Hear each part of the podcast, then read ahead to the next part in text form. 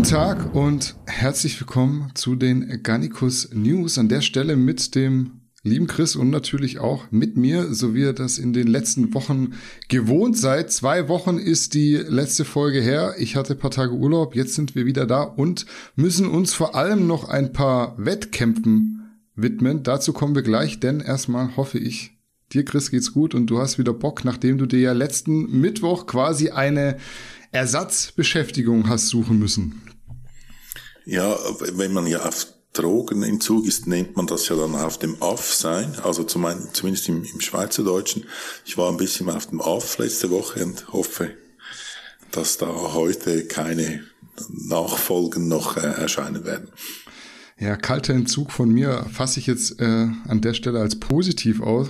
Und ja, an dem Zeitpunkt hier, zu dem Zeitpunkt in den News, würden wir immer einen kleinen Schwenk in den Garnicus Shop machen. Ich muss aber ganz allgemein und ehrlich sagen, dass ich heute gar nicht so gut vorbereitet bin, wie ich vorbereitet sein wollte. Es hat sich dann tatsächlich doch mehr Arbeit angesammelt in den letzten Tagen und deswegen ist heute so mehr oder weniger Freestyle von meiner Seite. Aus dem Grund will ich mich jetzt gar nicht darauf konzentrieren, irgendwelche Sachen anzupreisen, sondern mich einfach mal kurz bei euch für den Support bedanken, sei es für Likes, für Kommentare oder auch für die Bestellungen bei uns im Shop. Ihr wisst ja gerade, damit könnt ihr unter anderem dieses Newsformat hier unterstützen. Deshalb immer fleißig weiter interagieren, liken, kommentieren und natürlich auch eure nächste Supplement-Bestellung wieder im Garnicus Shop aufgeben. Ich hätte sonst eigentlich gar nichts gehabt, aber der Chris war so nett und hat mich darauf aufmerksam gemacht, dass er unser Bananenway probiert hat. Und da können wir eigentlich so ein bisschen natürliche Werbung einstreuen. Was sagst du denn zu unserem Bananenway?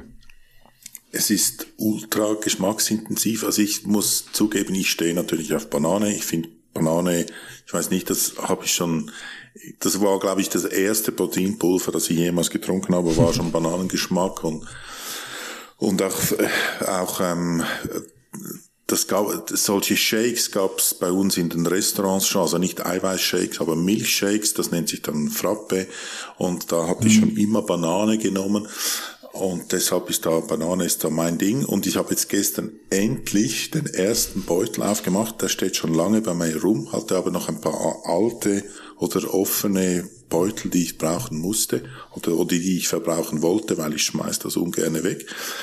Und ja, ich war also wirklich überrascht an der Geschmacksintensivität des, des, des Bananengeschmacks. Der ist wirklich sehr, sehr stark. Ich glaube, wenn man Bananen mag, dann, dann findet man das richtig cool. Ich habe es mit Milch getrunken. Ich gönne mir das, spare diese Kalorien lieber irgendwo anders und nehme dann Milch. Und das ist ultra intensiv. Also ich könnte mir vorstellen, dass es mit Wasser auch absolut trinkbar ist und der Geschmack deutlich durchkommt. Nicht so wie bei anderen Whey, die dann wässrig sind. Also ich war begeistert und vor allem, was ich dir ja schon vorhin gesagt habe, das Whey ist ja das eine, aber der, der Beutel als solches ist noch ein Highlight. Also der Verschluss, das ist so ein klettartiger Verschluss oben.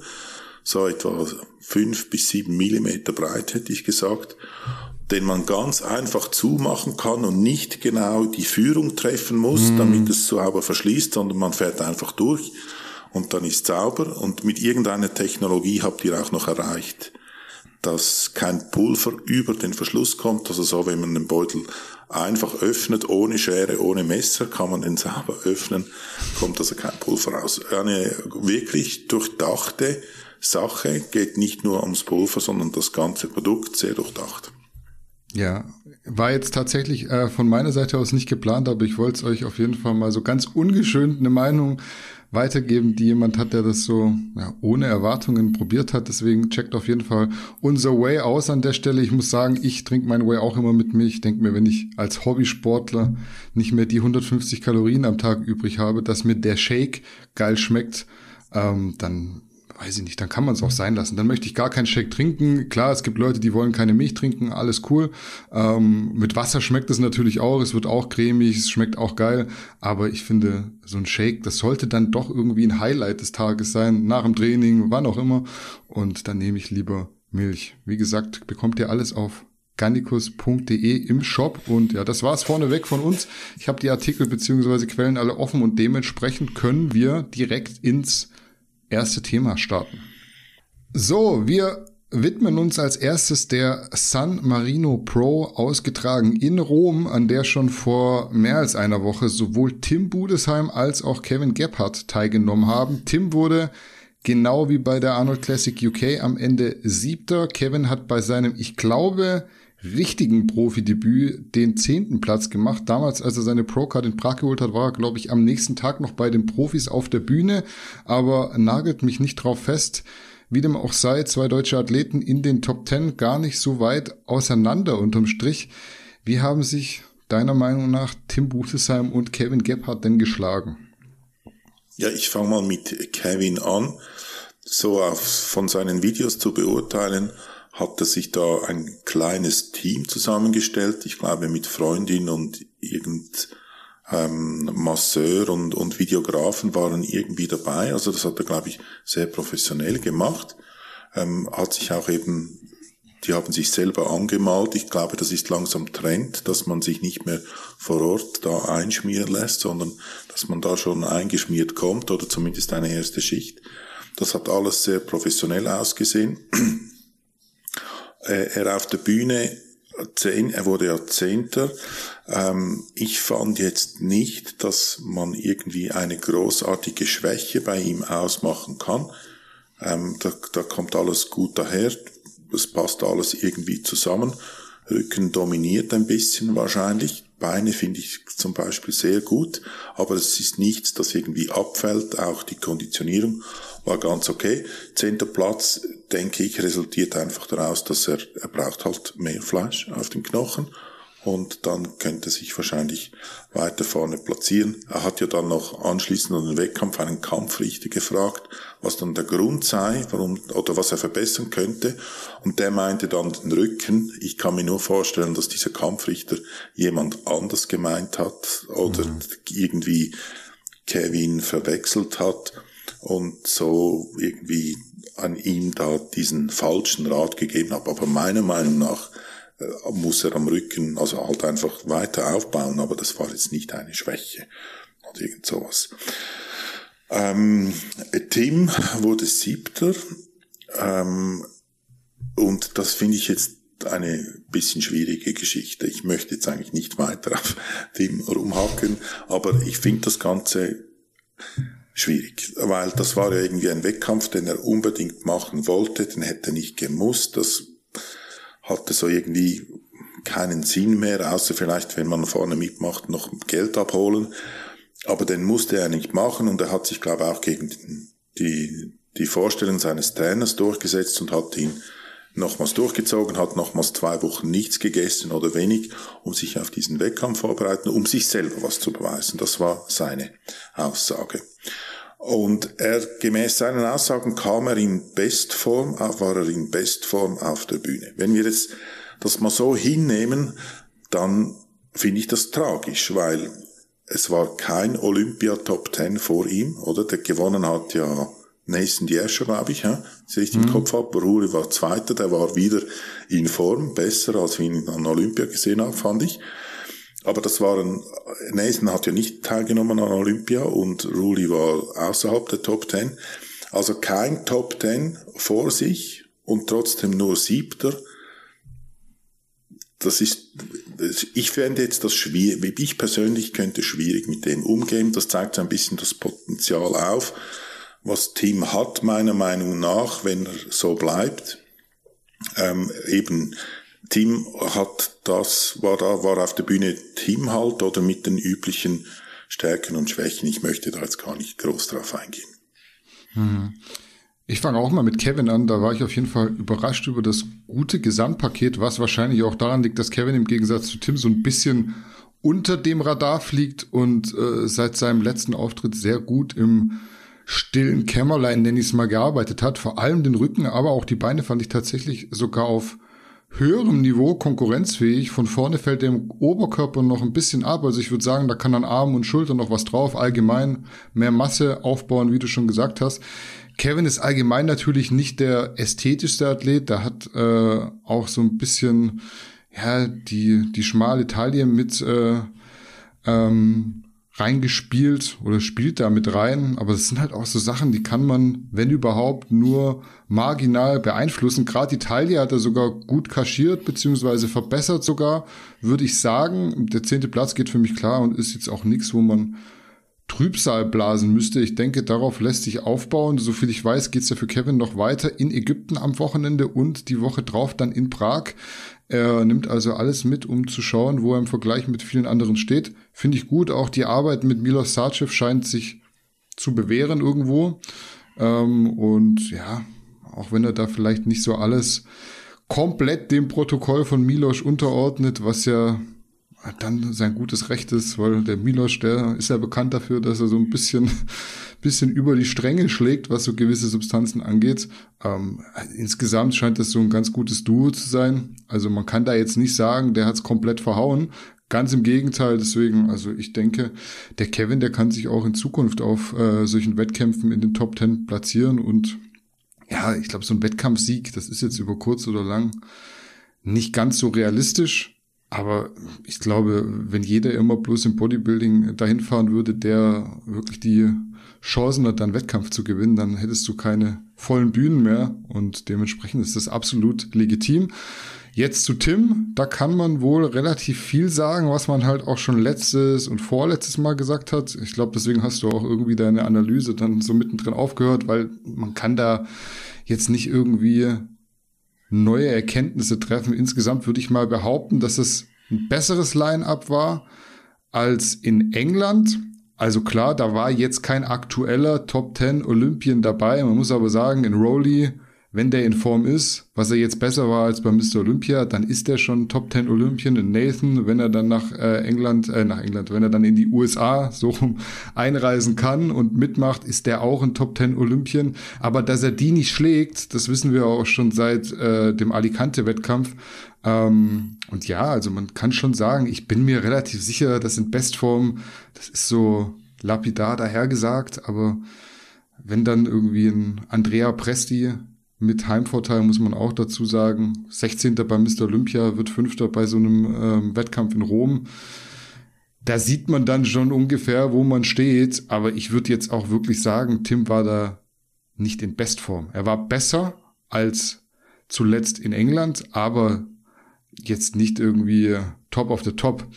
Gleiche Platzierung bei besserer Konkurrenz heißt dann im Umkehrschluss eigentlich für mich auch besseres Paket, selbstverständlich. Und das würde ich so auch bestätigen. Tim war wieder ein bisschen härter, hatte insgesamt auch einen besseren Look. Für viele geht es ja am Ende nur um die zahlenmäßige Platzierung und da hat sich, wie gesagt, nichts getan. Das war aber auch alles in allem nicht Tims Anspruch, wenn ich das richtig verstanden habe. Er wollte halt für sich selbst einen, nennen wir es mal, versöhnlichen Abschluss der Saison, was er damit sicher auch hinbekommen hat, zumindest für seinen Kopf. Und das ist ja auch wichtig, auch wenn jetzt äh, Stefan Kienzel äh, unterm Strich nicht zufrieden war mit dem Gedanken, dann nochmal einen Wettkampf hinterher zu prügeln.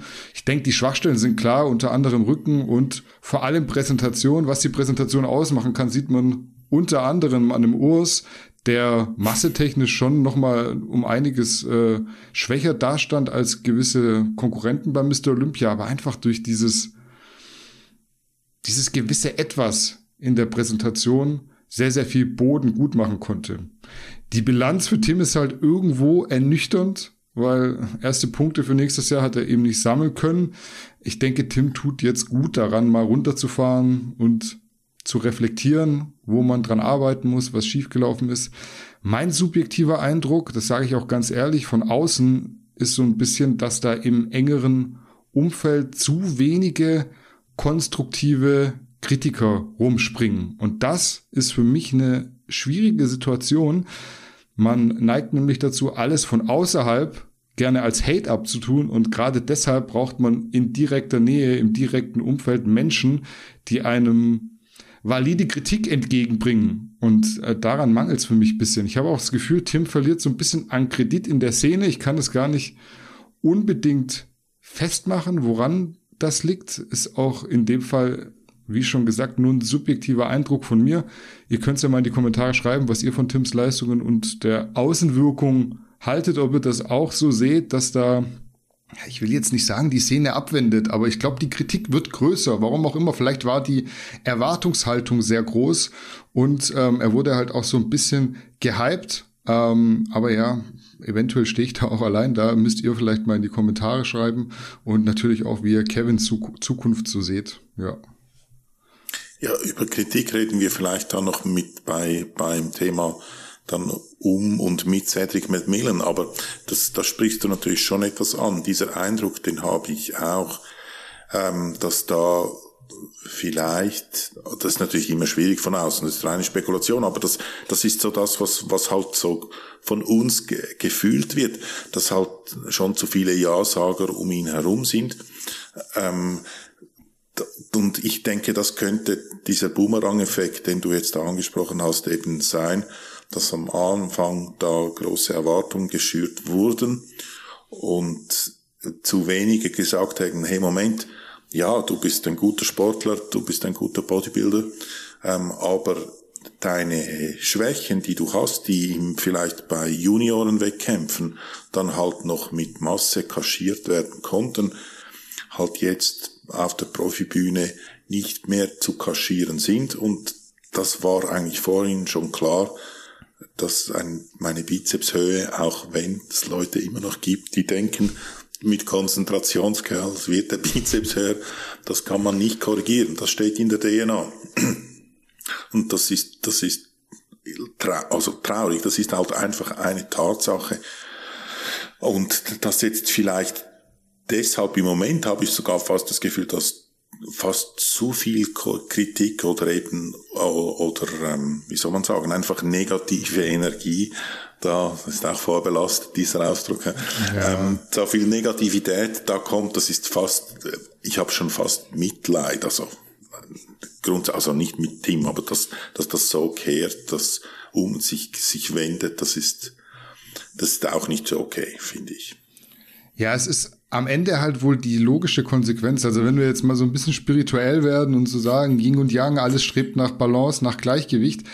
Es ist halt unterm Strich alles eigentlich grau und nicht schwarz-weiß. Wenn aber jemand so sehr, sehr lange einen großen Hype erfährt, dann ist es viel, viel, viel weiß. Und wenn du lange, lange viel, viel weiß hattest, dann muss irgendwas passieren irgendwann, dass es sich wieder ausgleicht. Und wenn dann irgendwas nicht so gut läuft, dann kommt eben auch als Konsequenz viel, viel, viel Schwarz hinterher. Und das ist so mein Eindruck passiert aktuell.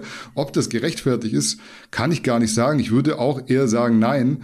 Ähm, und dass das so ein bisschen überzogen ist, dass da äh, teilweise, also mir schicken da Leute irgendwelche Screenshots von Forenbeiträgen, ey, geht mal da drauf ein, der Tim wird da irgendwie äh, zerpflückt. Dann denke ich mir so, okay, krass, weil das ja dann gibt ja nur ein Forum in Deutschland in, in Team Andro Form und das ist ja, ich sag mal, ESN-nah. Und Tim ist ESN-Athlet. Wenn da so die Stimmung ein bisschen umkippt, dann finde ich das schon, sollte man das kritisch hinterfragen. Jetzt nicht nur als Athlet, sondern auch wir sollten da so ein bisschen drauf eingehen. Und das war halt, wie gesagt, auch, ich lese da jetzt nichts mehr. Ich krieg das oft zugesendet. Ähm, unter anderem von äh, findigen Followern, sage ich jetzt mal, die natürlich auch immer wollen, dass man da so ein bisschen Beef anzettelt, aber nee, ist auch mein Empfinden, dass Tim einfach so sehr, sehr lange, sehr, sehr positive Kritik bekommen hat und das jetzt sich so ein bisschen ins Gegenteil umkehrt, ja. Aber ich denke, genau das machen wir. Oder ich denke, wir schauen das immer relativ objektiv an und, und sagen das emotionslos. Oder wir sagen ja nicht, Tim ist ein irgendwas Sohn und, und ein Vollidiot und, und, und so weiter, sondern probieren da ja objektiv das Ganze äh, zu beurteilen. Wenn die Präsentation auf der Bühne halt ein bisschen mau ist, dann sagen wir das. Und wenn wir finden, die Hüfte sei blockig, dann, dann sagen wir das. Und ich denke, die Leute müssen auch, also das ist ja Kritik an, an, an seine Form und so weiter, aber das ist ja nicht Kritik an, an seine Person. Oder wegen dem ist Tim ist immer noch der gleiche anständige, bodenständige Typ da aus dem Dorf, wie er ja selber sagt. Und das, das ist ja rein, wir sind ja Beobachter von außen, so wie Stettler und Waldorf bei der Muppet Show, wo sie vom Balkon ein bisschen runter kritisieren können, aber ja, ich denke, wir machen das objektiv, das muss ich jetzt also das Eigenlob in diesem Sinne. Ähm, und das, das ist halt auf beiden Seiten, oder? Und jetzt hast du ja gesagt, jetzt geht es ein bisschen auf der anderen Seite und auch das können wir ja sagen, oder? Also ich denke, das ist sehr ausgeglichen. Man muss, denke ich, auch die Kirche im Dorf lassen, weil Tim gehört zur neuen Generation. Tim hat 2019 in Kalifornien den zweiten Platz hinter Patrick Moore gemacht, hätte fast die Olympia-Qualifikation damals geholt. Sag mir einen Athleten in der offenen Klasse, der von den jungen Athleten das irgendwie in irgendeiner Form hat äh, wiederholen können. Kein. Ja. Also Tim ist, stand jetzt einfach der beste offene Klasse Athlet in dieser Generation und das nimmt ihm aktuell auch keiner weg und da muss man ja auch einfach immer auch so ein bisschen Partei ergreifen. Genau, die Emirs und Adolfs, die müssen das zuerst noch beweisen. Denen schreibt man auch ein gewisses Potenzial zu, vor allem Emir, also ich zumindest. Aber der muss es auch zuerst beweisen, ja, das hat er noch nicht. Und Stand heute ist Tim der beste Deutsche in der offenen. Wir machen weiter mit dem nächsten Wettkampf und zwar mit dem Legion Sports Fest. Da gab es in der Tat eine kleine Überraschung. Klein passt ganz gut, weil gewonnen hat mit äh, Sean Clarida ein Athlet, der eigentlich in der 212er Klasse zu Hause ist und auch dort schon zu den kleineren Teilnehmern gehört. Äh, das jetzt war ein Wettkampf in der offenen Klasse und dementsprechend merkwürdig sah das teilweise aus, weil die anderen gefühlt zwei Köpfe größer waren als er. Trotzdem hat er gewonnen, vor allem aufgrund seiner Condition. Zweiter wurde Regan Grimes, gefolgt von Sergio Oliva Jr. auf Platz drei. Das Ergebnis kann man auf jeden Fall diskutieren, werden wir auch machen und deshalb interessiert mich natürlich deine Meinung. Was sagst du zur Wertung beim Legion Sportsfest? Als ich mich anfing mit, mit Bodybuilding zu befassen, also da eben, wir reden hier von Ende 80er Jahren, da habe ich nie verstanden, warum das kleine oder kleingewachsene Leute oder Athleten einen Vorteil haben gegenüber größeren. Ich dachte immer, ja, wenn die so im Line-up oder, oder auf der Bühne aufeinander stehen, da nützt es nichts, wenn du als Kleinen da voll mit Muskeln bist, sondern du, du gehst ja unter neben einem, der größer oder, oder länger ist oder körperlich größer. Aber wenn man natürlich halt da Vergleiche macht und fokussiert auf also eine Person, dann hat sich ja gezeigt in der Geschichte, dass das eher ein Vorteil ist, wenn man da nicht zu groß ist oder ich glaube, die beste oder Durchschnittsgröße der, der Olympien oder der Olympiasieger ist wahrscheinlich so um die 1,374 rum, irgendwie so in dem Bereich. Jean Clarida ist die wirklich extrem klein oder im Vergleich, im Vergleich mit den anderen. Ich habe nachgeschaut, er ist knapp 1,58 und mhm. ist vor allem, und das finde ich viel beeindruckender, nur knappe 80 Kilo auf der Bühne. Oder das, das ist, glaube ich, weniger als Frank Zane damals war oder so in dem Bereich. Und wenn man ja ihn so, wenn man nur sein Bild sieht, das nicht weiß, dann denkt man ja, Monster, oder? Das ist 120 Kilo. Aber nein, das sind nur 80. Also der hat ja auch in der 212er noch massiv Reserven. Der könnte ja noch wenn das gehen würde, noch mehr Muskeln auf seinen Frame packen. Ich fand, ich habe irgendwie probiert, eine Schwäche ähm, rauszusehen bei ihm, sah da nichts. Ähm, vielleicht der Lat fängt ein bisschen hoch an, vielleicht könnte man sowas irgendwie konstruieren. Aber sonst würde ich sagen, der hat alles, Beine, Oberkörper, der war konditioniert, gestreift und alles. Ich sehe da keine Schwächen. Und zudem halt, und das da wieder ein bisschen zu dem Thema, zu den Deutschen zurück, er kommt sympathisch rüber, präsentiert das sehr sympathisch, hat ein Lächeln immer dabei, sieht aus, als ob es ihm Spaß macht. Sonst zu den anderen kann ich nicht viel sagen, einfach noch zu Cedric McMillan. Ja, ein bisschen enttäuschend, aber ich glaube, von dem werden wir auch nichts mehr sehen. Der Zenit ist dort auch deutlich überschritten, leider. Leider, also nicht nur ein fand ich nicht nur einen guten und schönen Athleten, sondern auch ein sympathischer Typ. Ähm, ich fand seine Bemerkung, die er selber abgab zu sich selber, dass er irgendwie jetzt offiziell scheiße sei, das finde ich nicht gut.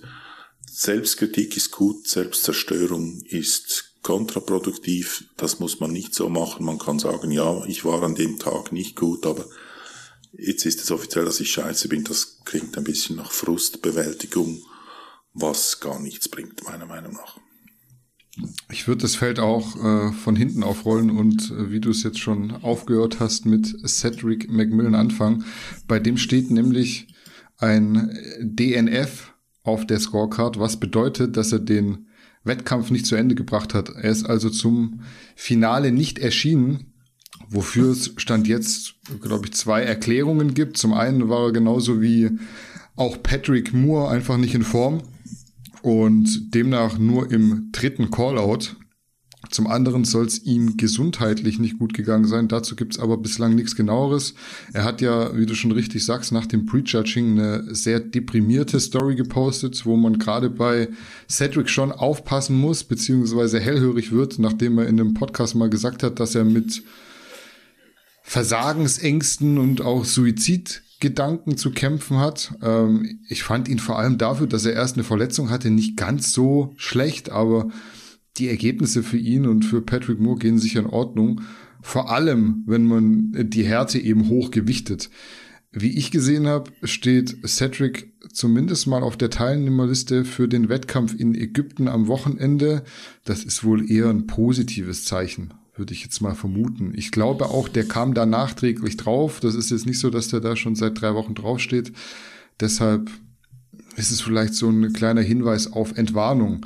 Bringt mich auch direkt zur Top 3 die von hinten mit Sergio Oliva Jr. beginnt. Der hätte für mich mehr Härte vertragen können. Insgesamt aber ein gutes Paket. Ich mag auf jeden Fall die Optik von ihm und sehe ihn in Zukunft auch regelmäßig weiter vorne bei vielen Wettkämpfen. Er ist jetzt nicht mehr der allerjüngste, aber jetzt auch nicht übertrieben alt. Also ich denke, so fünf, sechs Jahre Profi-Bodybuilding auf hohem Niveau hat der noch drin. Im Tank auch Regan Grimes hat ein sehr gutes Paket gebracht nach seinem, ich glaube, 15. Platz bei Mr. Olympia, was ja schon so sehr weit hinten war. Für mich hätte man da sicher Argumente für jeden in der Top 3 finden können, auch wenn die Scorecard ganz klare Ergebnisse für 1 und 2 zeigt. Und Sergio laut den Wertungen eher um den dritten Platz hat zittern müssen.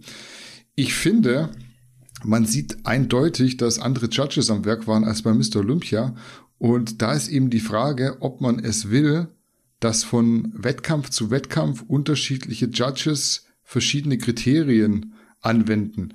Also nichts gegen Sean Clarida. Krasser Typ, krasse Härte und insgesamt auch krasses Paket. Wie du sagst, der hat keine wirkliche Schwäche. Das Einzige, was man da so ein bisschen sieht, da muss man aber sehr, sehr genau angucken, äh, hingucken. Ihr müsst mal schauen. Ich glaube, seine rechte Seite, die ist insgesamt ein bisschen weniger muskulös, ist so sehr marginal, aber deutet so ein bisschen darauf hin, dass er eventuell so eine Verletzung hat, eine Ansteuerungsgeschichte, neurologisch, ich weiß es nicht. Vielleicht bilde ich mir das aber auch ein. Aber wenn man genau hinguckt, sieht man das, glaube ich. Ähm, was ich aber eigentlich sagen will, er sieht halt, was Größe und Muskulatur angeht, im Vergleich zu den anderen aus wie ein Schuljunge. Klar, er hat die krasseste Form von allen und wegen mir kann man das so werten, wenn man das so werten möchte. Aber ich finde es schon irgendwie grotesk, wenn ich an den Mr. Olympia denke. Da haben wir erst so drüber geredet, weil wenn man da genauso gewertet hätte, hätte eigentlich Hadi Chupan vor Nick Walker gewinnen müssen. Ganz klar. Beim Mr. Olympia hat man aber Masse vor Härte gewertet. Hier in Nevada beim Legion Sports Fest jetzt war der ähm, Faktor Nummer eins die Härte finde ich schwierig. Vor allem auch für die Athleten, die sich ja auch vor jedem Wettkampf fragen, worauf soll ich jetzt primär mein Augenmerk setzen? Soll ich eher voller und ein bisschen plastischer kommen oder soll ich lieber abgezogen sein? Weil beides so auf den Punkt zu treffen, sehr, sehr, sehr schwierig. Sieht man ja jedes Mal auf jedem Wettkampf in der heutigen Zeit. Und ich finde auch die ganze Sache deshalb schwierig, weil man ja gerade erst gesagt hat, dass man Härte geringer gewichten möchte. Also wir hatten erst das Thema George Peterson, alle kamen wieder aus ihren Löchern gekrochen, so wie ich es vor meinem Urlaub ja auch gesagt habe, wie du es auch gesagt hast. Jetzt sind zwei Wochen vorbei und wir werten den ersten großen Wettkampf und gucken, dass wir den härtesten gewinnen lassen. Das ist für mich echt heuchlerisch und von Doppelmoral geprägt, sage ich mal. Interessantes Thema auch in dem Fall. Also auch da könnt ihr gerne in die Kommentare schreiben, was ihr von den Ergebnissen haltet und was ihr jetzt wichtiger findet als Kriterium. Es gibt ja so eine ganz klare Reihenfolge, glaube ich, laut Reglement. Aber wenn man eben die Klappe aufmacht und sagt, wir müssen gucken, dass uns nicht so viele Athleten hops gehen wegen den ganzen Diuretika, dann muss man halt irgendwann auch anfangen. Also es ist, ist nicht damit getan, dass man dann äh, drei Wochen nach jedem Todesfall einfach irgendwie zur Tagesordnung übergeht und das so vergisst, was man da direkt nach dem Ereignis, nach diesem schlimmen Ereignis dann gesagt hat, weil diese Dinge werden kommen. Man sieht auch, es sterben weiter welche. Und äh, die Begründung kann man immer nur spekulieren, aber wenn man das alles so in einem Atemzug nennt, was ja auch in Arnold Schwarzenegger gemacht hat, wo sind jetzt eure Verbesserungen?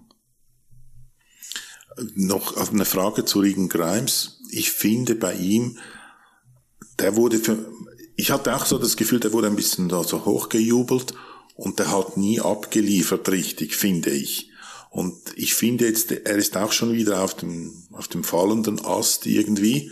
Wie ist da dein Eindruck? Kommt da noch mal deutlich was mehr von ihm oder, oder hat er auch sein Zenit überschritten, deiner Meinung nach? Also, um von Zenit überschritten zu sprechen, ist er, glaube ich, viel zu jung noch. Ich glaube, er ist noch gar nicht 30. Der war ja zwischenzeitlich bei der Camel Crew, hat da also ein bisschen mit äh, der Brechstange versucht, Masse draufzupacken, ist dann in die Classic Physik, hat da, glaube ich, die New York Pro gewonnen, war ja auch bei Mr. Olympia, jetzt ist er wieder in der offenen, finde ich auch der richtige Schritt. Ich glaube, der muss so für sich den richtigen Coach finden und da muss man auch wieder sagen, Milos Sarcev, der ja irgendwie vor zwei Wochen nach dem Olympia ihn übernommen hat, der hat ihn da jetzt schon richtig, richtig gut auf die Bühne gestellt. Wir hatten, glaube ich, in der Story die Frage, ob man in Zukunft damit rechnen kann, dass Regan Grimes Mr. Olympia Potenzial hat, was er laut äh, Milo Sarcev ja hat. Ich habe da ja abgestimmt, weil ich denke tatsächlich, dass er ein guter Kandidat ist, auch um den Sport zu repräsentieren. Er ist so für mich so ein Jay Cutler Light, der kann sich sehr gut verkaufen, der macht auch geschäftlich viel, viel richtig und den Körper, den Frame hat er eigentlich. Er hat so einen sehr, sehr schönen Körper, sehr athletisch, trotzdem auf diesen athletischen, schönen Körper viel Muskeln schon draufgepackt, wenn da noch mehr kommt. Ich wüsste jetzt nicht, warum der nicht auch vorne mitspielen könnte. Und man sieht ja jetzt auch einen Brandon Curry meiner Meinung nach so mit der schlechteste Olympiasieger, den man die letzten Jahre hatte.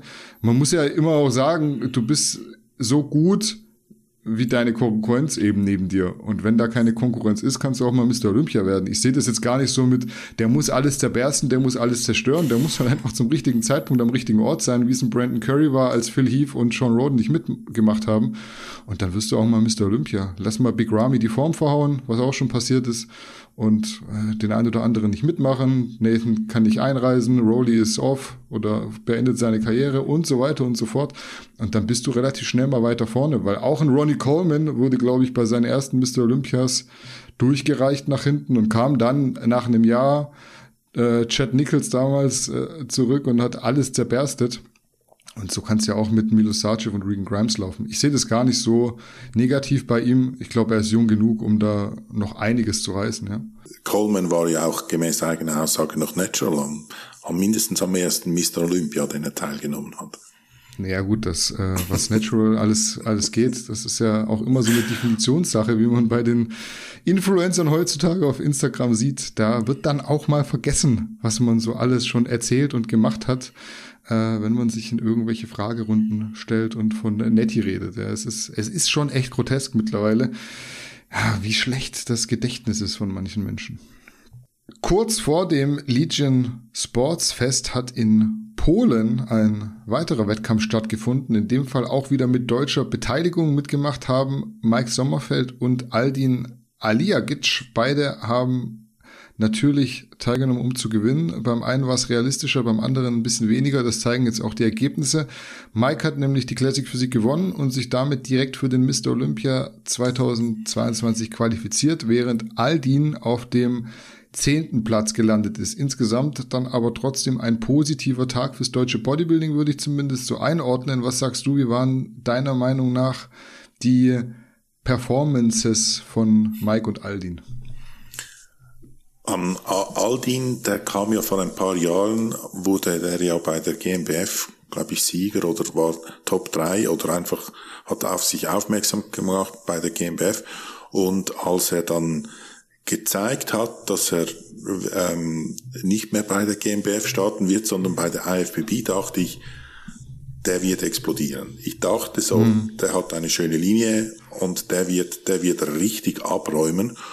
Und dann, ich glaube auch nach der ersten BCAA-Kur hat er dann richtig Muskeln aufgepackt und ich dachte, ja, das geht jetzt so weiter.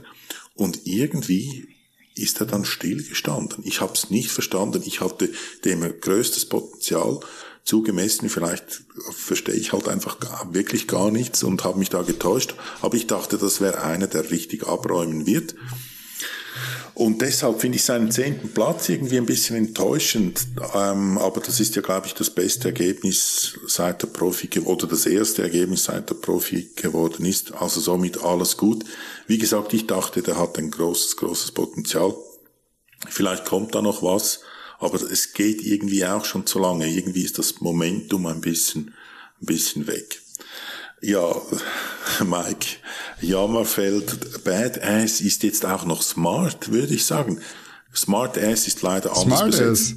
Ass. Ja, das leider heißt das ja so besser Wisser, oder? Also Smart Ass können wir ihm nicht sagen, aber das war richtig ein schlauer äh, Zug von ihm, dass er qualifiziert, dass er sich, dass er den Wettkampf gewonnen hat. Also natürlich die körperlichen Voraussetzungen gebracht, sah super aus, immer noch trocken, also oder für seine Verhältnisse. So, also das war, war äh, genial und vor allem ist er jetzt für Olympia qualifiziert. Er, der ja aus gesundheitlichen oder was irgendwelchen Gründen, wir wissen es ja nicht genau, Mühe hat, so ganz trocken zu sein und wahrscheinlich das auch nicht einfach über längere Zeit halten kann, ähm, kann sich jetzt ein Jahr lang auf Mr. Olympia vorbereiten, was ein ich denke, für ihn ein riesen, riesen Vorteil ist, kann seine Businesses hochskalieren, die er da nebendran macht und sich in, aller Ruhe auf den Mr. Olympia äh, qualifizieren, äh, vorbereiten und dann nächstes Jahr vielleicht eine bessere Platzierung an den Mr. Olympia äh, raushauen. Ja, also ich fange auch mit Aldin an. Ich denke schon, also nach der ersten ERA-Kur, muss man ja heutzutage sagen. PCAs nehmen wir nicht mehr. Ähm, hat er schon ordentlich, ordentlich draufgepackt. Ähm, ich glaube, jetzt so am Wettkampf hat er so ein bisschen den Peak verpasst. Was man so zur Muskulatur allgemein sagen kann, ist ja in der Klassiker kann gar nicht, glaube ich, so krass da in die Vollen gehen weil sonst sprengt er ja auch sein Gewichtslimit. Das ist in der Classic ja schnell erreicht. Außer man wird da irgendwie zufällig falsch gemessen, weil man äh, als dunkelhäutiger Athlet eben ein Afro mitbringt und da nicht ganz so runtergedrückt wird mit diesem Messinstrument. Äh, wie gesagt, ich glaube, er hat ein bisschen sein Peak verpasst. Ähm, er war schon hart, nur hat es auf der Bühne nicht so ausgesehen, weil das Timing nicht gestimmt hat. Ich habe das Form-Update nach dem Wettkampf gesehen und das sah echt gut aus. Deshalb wird das meiner Meinung nach auch nur eine Frage der Zeit werden, bis er richtig abliefert. Die Linie dafür hat er und wenn alles zusammenkommt, hat man hier in Deutschland auf jeden Fall einen weiteren Athleten, der weiter vorne mitspielen kann. Davon bin ich ganz klar überzeugt. In Prag wird er ja meines Wissens nach auch starten und da kann er dann gleich zeigen, dass er es besser getimt bekommt, ist ja auch von Manuel Bauer gecoacht. Also ich denke, das ist so ein bisschen ein Abstimmungsproblem gewesen. Und gerade wenn der Coach nicht dabei ist, Manuel Bauer hat ja selber einen Wettkampf gemacht, äh, überraschend am Wochenende bei der NAC, war da nicht vor Ort. Ja, hast du nicht mitbekommen wahrscheinlich. Nein. Siehst du mal. Da war ich der dachte, Junge im Urlaub und hat trotzdem noch mitbekommen hier. Dass, ich dachte, äh, der macht keine Wettkämpfe mehr. Ja, musst du mal gucken bei ihm auf dem Profil. Also Manuel Bauer ist gestartet. Ich weiß nicht, was er am Ende wurde. Andreas Bosse ja auch. Kann man ja an der Stelle kurz erwähnen. Ist, glaube ich, Zweiter geworden in ähm, seiner Klasse. Offene Klasse war das. Also Manuel Bauer auf jeden Fall nochmal ein war wirklich gewollt, überraschendes Comeback, ähm, obwohl er keine mehr machen wollte. Ähm, ist ja schön, dass wir es an der Stelle erwähnt haben, weil ist sicherlich erwähnenswert.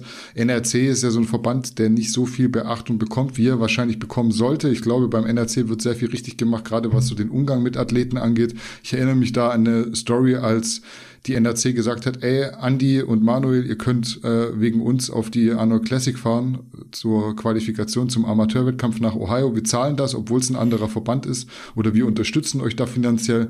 Wenn man dann irgendwie zwischen den verschiedenen IFBB-Verbänden mitbekommt, dass es Sperren gibt, wenn man beim einen oder anderen Verband startet, das finde ich schon so wieder sehr, sehr klein gedacht. Das macht der NRC auf jeden Fall richtig. Ähm, Jetzt war ich aber bei Aldin. Was ich noch gesehen habe, die Farbe war, glaube ich, ein Problem. Aber ja, so insgesamt sind das Kleinigkeiten, die sich schnell in den Griff bekommen lassen sollten. So viel auf jeden Fall zu Aldin. Mike kann man an der Stelle eigentlich nur wieder gratulieren, weil auch da hat er für mich alles richtig gemacht. Post-Olympia-Season mitgenommen, Paket konserviert bzw. Form gebracht und dann sehr verdient abgeräumt. Und man muss sagen, Mike war niemand, der gesagt hat, ich versuche jetzt nach dem Wettkampf in Orlando noch hier und da irgendwas zu machen. Ich versuche Punkte zu sammeln. Ich versuche das gleich mitzunehmen. Hey, der ist einfach wieder zurück, wie man sagt, äh, in die Trenches gegangen ähm, und hat äh, seine Arbeit gemacht und hat dann so aus, ich will jetzt nicht sagen aus dem Nichts, man wusste schon, der wird wahrscheinlich da starten, aber der hat jetzt nicht so äh, die Werbetrommel gerührt und einfach abgeliefert, sich darauf konzentriert, einen geilen Wettkampf zu machen und das zu holen, was wichtig war, nämlich die Mr. Olympia Qualifikation. Alle, die immer von Professionalität reden, bekommen jetzt nach und nach genau das, wonach sie immer verlangt haben. Und seine Linie nimmt ihm sowieso keiner mehr weg. Noch dazu passt doch das mit der Härte immer besser, das hast du auch richtig gesagt. Bei den Rückenpausen sieht man meiner Meinung nach auch eine Steigerung. Das war ja sowas, was ich ein bisschen kritisiert hatte. Ich glaube, das ist gar nicht so viel Muskulatur. Es ist sehr viel, wie stellt man die Pose und wie setzt man sich selber in Szene mit dem doch sehr eigentümlichen Körper, den Mike ja hat. Also ich will das gar nicht negativ auslegen. Es ist einfach so, er hat eine sehr, sehr, sehr seltene Körperkomposition, eine sehr große Brust, ein bisschen einen kurzen Torso. Also das ist ja was, was man nicht so alle Tage sieht. Deswegen muss man da sicher auch gucken, wie findet man das perfekte Rezept, um sich selbst gut zu präsentieren. Also ich kann da sportlich wieder nichts kritisieren und auf einem anderen Level will ich auch überhaupt nicht anfangen. Ich habe es schon mal gesagt, ihr könnt Mike menschlich nicht mögen, das ist okay, aber die Leistung muss man trotzdem anerkennen. Bei uns unter einem Beitrag habe ich einen Kommentar gelesen, da hat jemand geschrieben, äh, wenn Mike auf der Bühne den anderen gratuliert, ähm, dann sieht man genau, warum er das macht. Da frage ich mich wirklich, was sieht man denn da? Also was sieht man jetzt in dem Moment? Was sieht derjenige? Der hat den Kommentar dann auch wieder gelöscht, nachdem ich kommentiert hatte. Ähm, also meiner Meinung nach müssen wir echt aufpassen, dass wir jemanden wie Mike nicht dauerhaft kritisieren, weil er eben mal eine Sache irgendwie verkackt hat, in welcher Form und mit welchem Eigenverschulden auch immer. Wollen wir jetzt zehn Jahre drauf rumreiten, dass er nicht beim Mr. Olympia 2020 war, obwohl er beim Mr. Olympia 2021 den siebten Platz geholt hat, was beispielsweise ja ein David Hoffmann ähm, über Jahre versucht hat zu erreichen, in die Top Ten zu kommen und nicht geschafft hat. Wenn euch Mike auf die Eier geht, dann folgt ihm einfach nicht, aber man sollte echt auch nicht immer auf die Suche nach irgendwelchen Fehlern gehen, nur weil jemand vielleicht einfach fair seinen Konkurrenten beglückwünscht nach einem Wettkampf. Ich bin mir relativ sicher, wenn es vor 20 Jahren Social Media gegeben hätte, da wäre manch einer sehr enttäuscht gewesen von seinem großen Idol. Damals hat man nämlich in der Flex und auch in den Dokus selbstverständlich nur die tollen Sachen mitbekommen. Wir leben einfach in einer anderen Zeit, aber man hätte sich früher mindestens genauso aufgeregt über manche Athleten, wenn nicht sogar mehr. Ich will jetzt Mike auch gar nicht verteidigen, aber geht mal auf die FIBO, da stehen die Athleten teilweise mit einer Laune rum, dass man gar keinen Bock hat, überhaupt dahin zu gehen und sie anzusprechen. Das wollte ich auf jeden Fall mal gesagt haben, aber im Endeffekt darf auch jeder denken, was er will. Ich würde nur Leuten nicht folgen, wenn sie mir auf den Sack gehen. Außer natürlich, man hat irgendwie eine Störung, dass man sich gerne über andere aufregt, obwohl man es nicht möchte und müsste. Äh, jetzt bin ich fertig erstmal. Kleiner ja, Rage an der Stelle. Ja, ich finde es super, weil ähm, Mike soll man dann kritisieren, wenn man ihn kritisieren kann, oder? Wenn er eben angeblich am Flughafen den PCR-Test verpasst oder sowas, oder das, dann soll man das, aber das ist, dann ist die Sache abgeschlossen. Dann hat er, das machen wir, machen wir ja auch so, oder? Wir kritisieren ihn dann, ähm, vielleicht sogar mit so ein bisschen Schalk noch im Gesicht, aber wenn er jetzt abliefert, da hat, hat hat keine Mühe zu sagen, hey, großartig, oder? Also wegen dem muss man ihn ja auch nicht gerade heiraten, wenn man ihn lobt. Das heißt ja nicht, dass man jetzt irgendwie mit allem einverstanden ist, aber sportlich gesehen hat er da alles richtig gemacht und eben sehr, das ist sehr, sehr clever, finde ich. Er hat jetzt alle Zeit der Welt um, und ich denke, wenn er das, wenn er das jetzt so mit dieser Cleverness weiterfährt, die er jetzt zeigt, dann wird er next, an der nächsten Mr. Olympia eine bessere Platzierung rausholen. Unser heutiges äh, Top-Thema ist Steve Bentin, diesmal allerdings nicht mit einem Machetenangriff in Mexiko, sondern sozusagen mit einem allgemeinen Anschlag seinerseits auf diverse Sponsoren, ob es dabei um alte oder aktuelle Partner geht. Das lässt Steve offen, was auch gut so ist, weil dann kommen wir und auch er in keine blöde Situation, wo es wieder abendliche Anrufe hagelt, während ich mein Steak esse. Das ist äh, in der Vergangenheit auch schon vorgekommen. Ähm, deswegen halten wir uns da bedeckt. Auf jeden Fall hat Steve in einem Video von Johannes Lukas gesagt, ich zitiere, da gibt's Sponsoren, die sind richtige. Zudem regt sich Steve auch so ein bisschen über die Falschheit der Szene auf und auch darüber, dass man nicht so ehrlich und transparent sein kann, wie man es gerne möchte. Seine Worte haben auf jeden Fall wieder große Wellen geschlagen und sind sicher auch bis zu dir durchgedrungen. Deshalb meine Frage an dich, was sagst du zum Statement von Steve und vielleicht auch zu den Aussagen von Johannes? Ja, habe mir das Video angeschaut, ähm, habe natürlich darüber mir Gedanken gemacht, welchen Sponsor das er meinen könnte. Aber eben zum Glück müssen wir da hier nicht irgendwie ein, eine Mutmaßung abgeben. Ähm, ich habe ich hab mir die, die, die, die Aussagen von beiden Seiten, von Johannes und von, von Steve, angehört. Johannes probierte ja das ein bisschen zu moderieren. Und mir, bei mir sind dann die Gedanken ziemlich schnell abgeschweift über die ganze Szene und über Sponsoring und wie sich das Ganze entwickelt hat. Oder Thema von Johannes und von Steve war ja auch, früher musste ein Bodybuilder einfach oder konnte ein Bodybuilder einfach ein Bodybuilder sein und ähm, trainieren, essen, schlafen und Wettkämpfe bestreiten. Und heute kann er das nicht mehr. Und mit dieser Aussage bin ich natürlich absolut nicht einverstanden weil ähm, die, der, ein Bodybuilder muss ja irgendwie eine Einnahmequelle haben. Und ich weiß nicht, wie früher die Einnahmequellen waren. Sponsoren waren sicher nicht im gleichen Maße vorhanden, außer wenn du bei Joe Weider unter Vertrag warst. Der hat dann schnell mal 100, 200.000 Dollar bezahlt im Jahr und dann hast du in Amerika gelebt und mit 200.000 Dollar im Jahr lebst du äußerst gut in Amerika. Und dann die, die konnten sich dann, das waren so üblicherweise die Top 5, die Top 10, Olympia waren bei Joe Weider unter Vertrag. Oder bei eines von seinen Heftchen da, mussten dann regelmäßig an Fotoshootings, durften auch nie irgendwie das ganze Jahr off sein, mussten da eine gewisse Zeit lang on, ähm, in Shape sein für die, für die Shoots die ganze Zeit. Und das war ihr Leben. Ähm, das hat sich ein bisschen halt geändert jetzt, weil diese Heftchen gibt es nicht mehr, die kauft niemand mehr. Ähm, und das Ganze hat sich, die Werbeeinnahmen oder Werbeausgaben haben sich richtig Social Medias transferiert. Ähm, und jetzt muss man halt als, als, als Bodybuilder, ich habe bewusst nicht Sportler gesagt, als Bodybuilder muss man halt so aktiv sein und irgendwie interessant sein für irgendeinen potenziellen Sponsor, dass der da ein bisschen Geld in einen investiert und muss dann halt, wer zahlt, befiehlt, nach dessen Pfeife tanzen.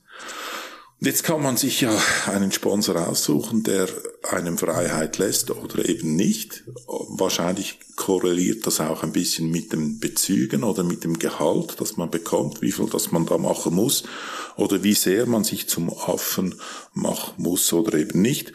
Und da hat man ja die Wahl. Aber zu meinen, in einem, in einer Randsportart wie Bodybuilding, dass man einfach jetzt da ein bisschen sein kann und jemand kommt und schiebt einem Geld in den Hintern, ohne dass man etwas dafür tun muss, ohne Gegenleistung, das, das geht natürlich nicht. Oder eben, es ist Randsport, es ist ja nur schwierig der breiten Öffentlichkeit vermittelbar, darum wird es nicht im Fernsehen übertragen, darum ist es nicht olympisch und so weiter, weil das in der breiten Öffentlichkeit als Freakshow angeschaut wird und da kein, kein potenzielles Publikum anziehen kann, das potenziell die Produkte kauft. Aber so in der Fitness-Bubble, da hat man ja auch geschickt gesagt, dem sagt man jetzt ja Fitness. Fitness hat das wenigste etwas zu tun. Aber in dieser Fitness-Bubble, da hat man jetzt die Social Medias und die Supplement-Hersteller die noch viel zu viel Marge auf die Produkte knallen können und so sich eben solche Influencer leisten können oder müssen. Äh, die sagen natürlich dann, wo es durchgeht und sagen dann halt einem Steve, was er zu tun hat. Und weil das kaufende Publikum eher nicht die Bodybuilder sind, sondern ähm, wo ist Steve aktuell bei Gigas? Gigas vor allem Produkte verkauft oder wahrscheinlich am meisten Geld verdient mit dem breiten Sportler und nicht mit dem Hardcore-Bodybuilder, dann kann ich mir vorstellen, dass man dann halt sogenannten Content produzieren muss, der eines Bodybuilders vielleicht ein bisschen unwürdig ist oder dass man das nicht gerne macht.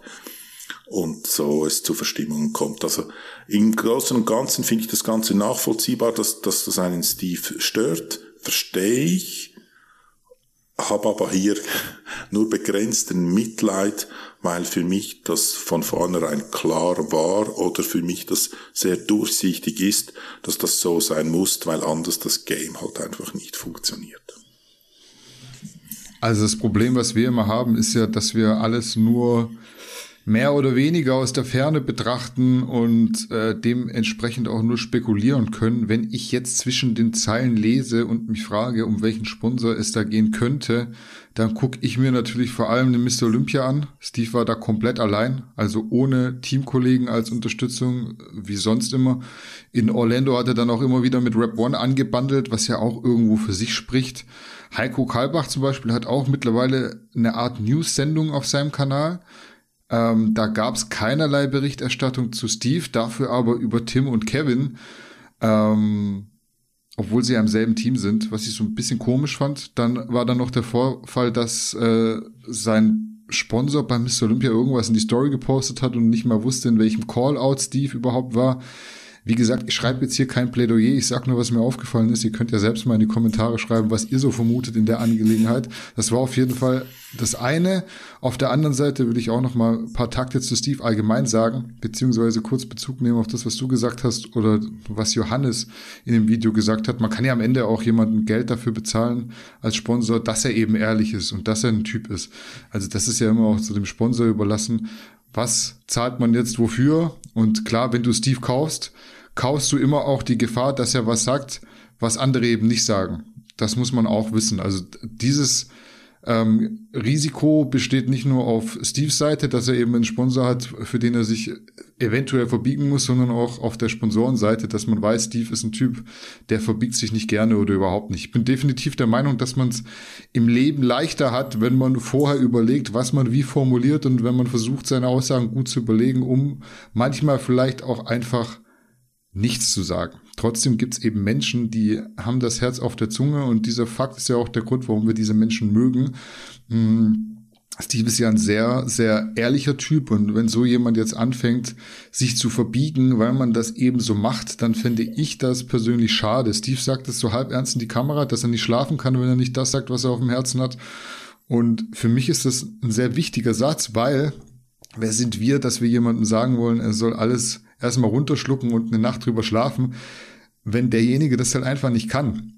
Deshalb sind wir ja verschieden und genau das macht unser, ich sag mal, Zusammenleben auf der Erde so interessant, weil wir unterschiedliche Menschen sind. Eventuell mag das dann unprofessionell sein, eventuell würde ich selbst auch anders machen, das kann schon sein, aber den Vorteil, den wir hier in der Szene noch ein Stück weit haben, sind eben diese Charakter, die nicht wie die Fußballprofis nach jedem Spiel weichgespülte Statements geben, die sie irgendwie von einem Interviewcoach gelernt haben.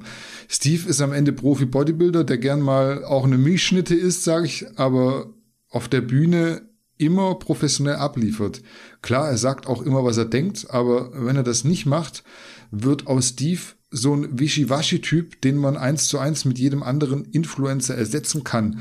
Und das will ja am Ende auch immer niemand. Noch dazu darf man nicht vergessen, wie sowas auf die Psyche gehen kann, wenn man sein Naturell versucht zu überdecken und äh, zu vermeiden versucht, nur ähm, Dinge nicht auszusprechen, die man eigentlich aussprechen wollte, um dann eben am Ende irgendeinem Stereotyp zu entsprechen.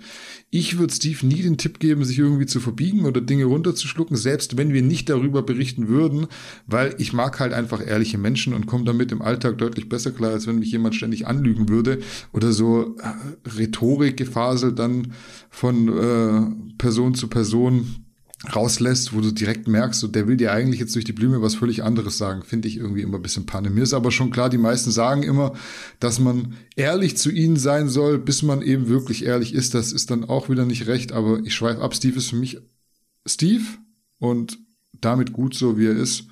Punkt.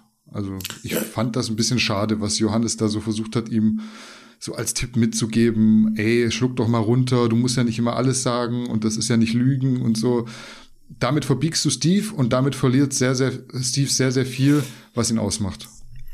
Ja, das, das geht nicht. Und ich, gerade ich bin zum Beispiel jemand, der Steve deshalb schätzt, weil er so ist, wie er ist, weil Eben. er sagen kann, ich war mal Hans Hofmann in so in Erwachsenenfilmen oder irgend sowas, ja. weil er das sagen kann und oder Steve so wie bester Mann. Aber als Sponsor, als Sponsor musst du dir natürlich überlegen, und ich sage nicht, dass das gut ist, aber als Sponsor willst du Produkte verkaufen und dann willst du irgendjemand, der ein gewisses Zielpublikum anspricht. Und wer spricht jetzt Steve an? Weil ich ihn cool finde, heißt das nicht, dass ich das Eiweißpulver kaufe, äh, dass, dass er da für, das, für diesen Marke, die er wirbt. Aber hin, oder da hast du ein, du hast ein, Steve ist ein Sportler. Steve ist für mich ein Sportler, der will an Olympia gehen, auch wenn er allein in Mexiko sein muss, der geht an Olympia, nimmt das auf sich. Aber das Zielpublikum, das, mit dem die Supplement-Firmen Geld verdienen, das ist der, das, da ist nicht Steve der Richtige dafür, oder? Das ist ein Görki, der sportlich gesehen, ja gut, er hat auch mal einen Wettkampf gemacht, aber irgendwie einen lokalen und so weiter, aber äh, Görki, der irgendwie halt erzählt, erzählt, dass man, weiß auch nicht, er ist ja einer der wenigen noch, der irgendwie das Fitness-Game noch ein bisschen lebt. Aber der hat, der spricht den, also ich möchte jetzt da ihm nicht zu nahe treten oder irgend sowas, aber der spricht so ein bisschen die Hipster-Generation an, die, die sich einfach gut fühlen wollen und ein Eiweißtrink, äh, ein Shake trinken, obwohl sie kein Gramm Muskeln zunehmen. Und das, das ist halt die größere Masse als die, die, die Steve anspricht und ähm, entweder müsste sich dann eben Steve verbiegen, je nach Sponsor oder oder halt nicht und dann steht er vielleicht ohne Sponsoring da. Man weiß es nicht, man wird es sehen. Jedenfalls mir gefällt ein Typ wie Steve hundertmal besser als irgendjemand anders. Ich finde es auch das, was Johannes macht, obwohl ich mag Johannes, ähm, aber das, was er da jetzt im ESM Camp auf Zypern aufführt, diesen Kindergarten hier, finde ich schwierig, finde ich schwierig, aber das ist das, was wahrscheinlich gefragt ist, was wahrscheinlich das größte Zielpublikum anzieht was wahrscheinlich am meisten Umsatz generiert. Ich würde diesen Affentheater nicht mit mir machen lassen, Steve offenbar auch nicht. Aber darum habe ich wahrscheinlich keinen Sponsor und Johannes verdient wahrscheinlich ziemlich viel Geld mit Sponsoren. Du bist ja Garnicus Original Athlet, einer der wenigen, muss man ja auch sagen. Ähm, aber ja, muss der Sponsor am Ende selbst irgendwie evaluieren, ob er jetzt von dem Steve mehr hat, als wenn er ihn nicht hat. Das kann ich nicht sagen. Ich kann nur sagen, es gibt sehr wenige Typen wie Steve, die dann eben auch sehr, sehr viele Leute anziehen, die man sonst nicht anzieht. Also ich vergleiche das so ein bisschen mit einem Markus Rühl, der ja auch immer sehr polarisiert hat und dadurch eine sehr, sehr große Fanbase hatte. Kaufen die Leute jetzt da ja. mehr Eiweiß deswegen? Keine Ahnung, ich weiß es nicht. Aber ja. da muss dann am Ende halt jeder so für sich rausfinden, bin ich mit oder ohne den besser dran. Klar, Steve fehlt dann auch Geld, wenn er keinen Sponsor hat. Aber ich schätze Steve als so jemanden ein, und das zeigt ja auch die Vergangenheit, dann macht er vielleicht lieber wieder Erwachsenenfilme, als zu sagen, ey, ich verbiete ja, ja. mich jetzt für den Sponsor, darf dies nicht mehr, darf das nicht mehr, da darf ich das nicht mehr sagen, obwohl ich es mir gar nicht verkneifen kann, das zu sagen, weil es bei mir eben einfach so rausrutscht. Und ähm, das finde ich dann so für mich die geradlinigere Art. Würde ich das Natürlich. selber auch so machen? Keine Ahnung, ey. Also ich bin zum Glück noch nicht vor der Wahl gestanden, aber ja, ja. ich habe auch äh, gehaltstechnisch einen riesen Rückschritt gemacht damals, einfach weil ich gesagt habe, ich kann mich irgendwie selber nicht mehr im Spiegel angucken, weil dort, wo ich bin, da mache ich nicht mal das, was ich eigentlich sollte und krieg sogar noch zu viel Geld. Ähm, statt irgendwie einfach das zu leben und das zu arbeiten, wo man nicht merkt, dass es Arbeit ist, weil es die Leidenschaft ist. Ähm, aber ich stehe jetzt nicht davor zu sagen, ja gut, wenn ich jetzt äh, das sagen muss, dann möchte ich das eigentlich nicht mehr machen, aber ich muss es machen, weil sonst kriege ich kein Geld. Vielleicht würde ich dann auch sagen, okay, dann überlege ich mir die eine oder andere Sache noch mal ein bisschen besser, äußere ich mich nicht kritisch zu Corona oder sowas, weil sonst bin ich meinen Arbeitsplatz los. Ähm, vor der Wahl stehe ich zum Glück nicht. Deswegen gibt es sich da immer so leicht ähm, oder lässt sich da immer so leicht Tipps geben. Aber man muss Steve für seine Entscheidung da respektieren, muss das zu schätzen ja, wissen. Ich finde Steve cool so, ähm, deswegen. Ja, ich fand unbedingt. Das, fand also das von Johannes so ein bisschen, bisschen schade, ihn da so in eine Richtung zu drücken, um die Dinge einfach mal runterzuschlucken, weil das ist verbiegen, das ist gegen das eigene Naturell arbeiten und ich glaube, das hinterlässt am Ende dann innerlich, psychisch sehr, sehr großen Schaden. Ja, ja, nein, also, also da, da bin ich 100% bei dir. Steve soll ja nicht sich irgendwie verbiegen, oder ich, ich denke, jeder Mensch sollte sich ja nicht verbiegen, schon gar nicht wegen Geld und, und, sein Ding durchziehen. Ich denke aber, dass es Leute gibt, bei denen, dass, die das irgendwie mit dem Gewissen oder ich, ich möchte das nicht mal auf diese Ebene heben, sondern einfach, hm. die sich das mit sich vereinbaren können und in die Kamera irgendwie ein Flavorings in den Quark tun, obwohl das nicht mehr mit Sport zu tun hat und sagen Beste und so weiter. Steve kann das nicht, ich könnte das auch nicht, du kannst es offenbar auch nicht. Ich finde das besser so. Ich verstehe einfach aus der ganzen Logik der Szene raus, warum dass man sich dann unattraktiv für einen Sponsor macht. Ja, am Ende ist ja so, es muss jeder abends selbst in den Spiegel gucken können und mit sich selbst zufrieden sein können. Und wenn der ein oder andere halt abends dann am Spiegel ohne reinzugucken vorbeiläuft, das kann natürlich auch sein. Also so die Vermutung habe ich teilweise beim einen oder anderen, aber gut. Das ist wieder ein anderes Thema. Das hier war äh, mit Steve auf jeden Fall unser letztes Thema für heute. Gibt es von deiner Seite aus noch was zu ergänzen? Dann sprich jetzt oder schweig bis nächste Woche, sage ich mal. Ich schweige bis nächste Woche. Okay, ich wollte schon sagen, das ist fast ein eindeutiges Schweigen. In diesem Sinne war es das für diesen Mittwoch. Nicht vergessen, Shop abchecken, liken, kommentieren und am besten, habe ich mir sagen lassen, eine Bewertung bei Apple Podcasts hinterlassen. Und äh, was mir gerade noch einfällt, das wollte ich auf jeden Fall gesagt haben, noch äh, am Wochenende hat sich der Chris Baumann in Polen die Pro-Card in der Men's Physik geholt. Ich glaube, in der Klasse hatten wir außer Benedikt Lukas bisher kein Profi. Ich kann mich aber auch täuschen. Auf jeden Fall Gratulation und Grüße gehen raus an Chris. An der Stelle herzlichen Glückwunsch. Ansonsten habe ich aber auch nichts mehr zu sagen. Bis nächste Woche. Macht's gut und auf Wiedersehen beziehungsweise auf Wiederhören.